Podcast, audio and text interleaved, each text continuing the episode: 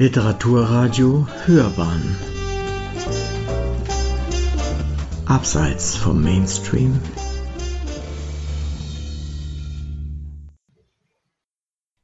Literaturkritik.de Verblasste Bilder aus Dörfern der Ukraine. Eine imaginierte Kindheitswelt. Aharon Appelfelds Roman Sommernächte eine Rezension von Johann Holzner. In seinen Büchern hat er sich immer wieder zurückgezogen in die Welt der Sicherheit, in die längst verlorene Welt der Kindheit, in das Land seiner Vorfahren.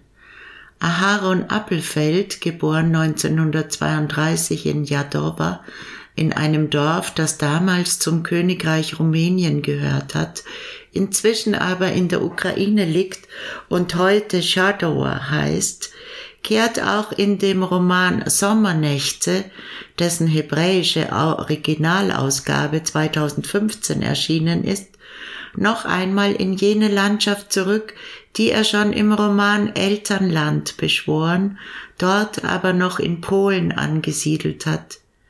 Immer wieder gilt sein ganzes Augenmerk abgelegenen Dörfern, die nach dem Ende der Ära der Habsburger Monarchie allen Modernisierungswellen getrotzt und nur eines sich bewahrt haben, die unter der gesitteten Oberfläche zuweilen schlummernde und zeitweise aufflammende Tradition der Judenfeindschaft.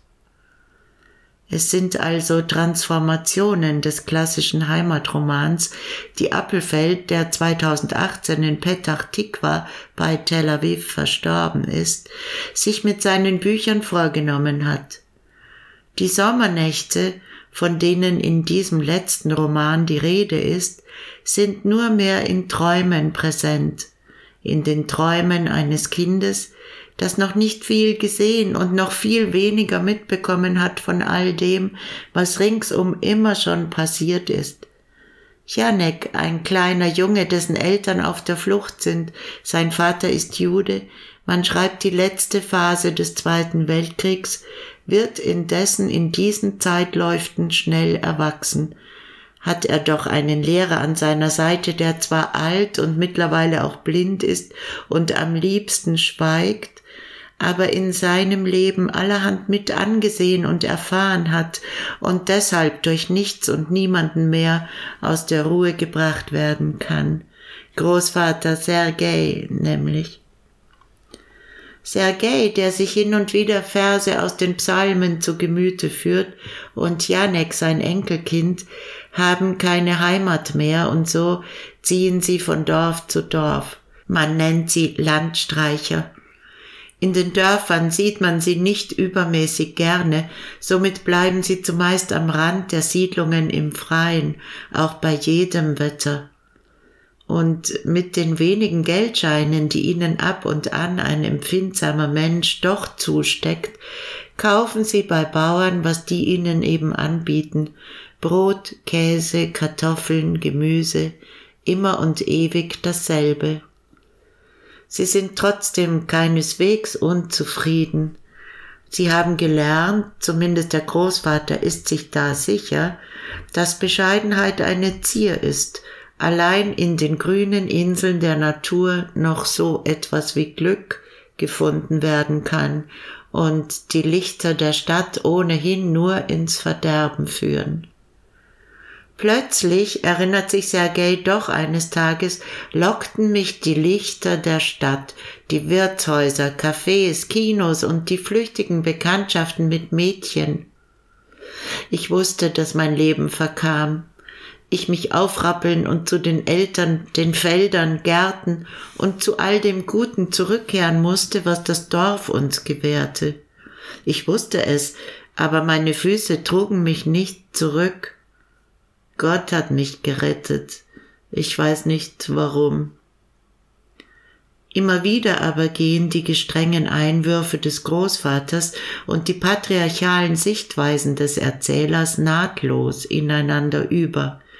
Und in dem somit der Gegensatz zwischen dem Guten und dem Bösen als unauflöslich festgeschrieben und zugleich überhöht wird zum Ausgangspunkt eines Exerzitiums, in welches Janek widerstandslos einwilligt, werden die beiden Landstreicher sukzessive zu Identifikationsfiguren, unverdächtig allerdings, unanfechtbar, aus der Sicht des auktorialen Erzählers.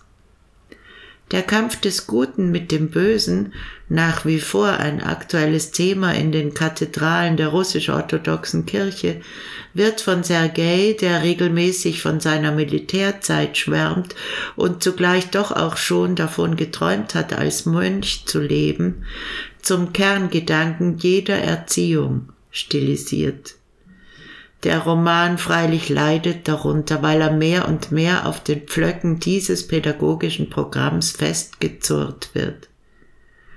Anders als noch in Elternland verfließt in diesem Buch die Landschaft zur Kulisse und die Dörfer, allesamt ukrainische Dörfer, von Ivanov über Janowka oder Krylowka bis Shadowa, bekommen keine eigene Kontur, nirgends sogar die Ressentiments den Juden gegenüber, die Janek als Kind noch in der Schule erlebt hat und nach wie vor x-fach erlebt, geraten ganz in den Hintergrund, nicht anders als seine Träume, die Albträume wie die Bilder von den glanzvollen Festen, die man in seiner Familie ehedem ausgerichtet und gefeiert hat, allen voran Pessach und Shavuot unter der rigorosen Festlegung auf die zentrale Botschaft, es gelte, sich zu rüsten für den Kampf gegen das Böse oder auch gegen die Bösen, zerbrechen die Handlungs- und die Dialogführung, folgt Ungereimtes auf Ungereimtes, Widersprüchliches auf Paradoxes, geht jegliche Anschaulichkeit verloren und die Wanderschaft der beiden Landstreicher Sergei und Janik schließlich zu Ende, als wären ausgerechnet auf diesem Schauplatz und in dem hier vorgestellten höchst brisanten Zeitabschnitt die Auswirkungen der NS-Politik und des Krieges kaum auszumachen und deshalb auch nicht unbedingt mit darzustellen gewesen. Sie hörten literaturkritik.de verblasste Bilder aus Dörfern der Ukraine, eine imaginierte Kindheitswelt, Aaron Appelfelds Roman Sommernächte, eine Rezension von Johann Holzner, Sprecherin Susanna Bummel-Vohland.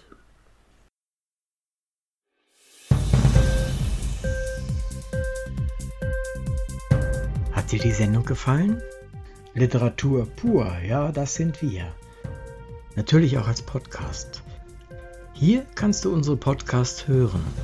Anchor, Spotify, Apple Podcast, iTunes, Google Podcasts, Radio.de und viele andere mehr.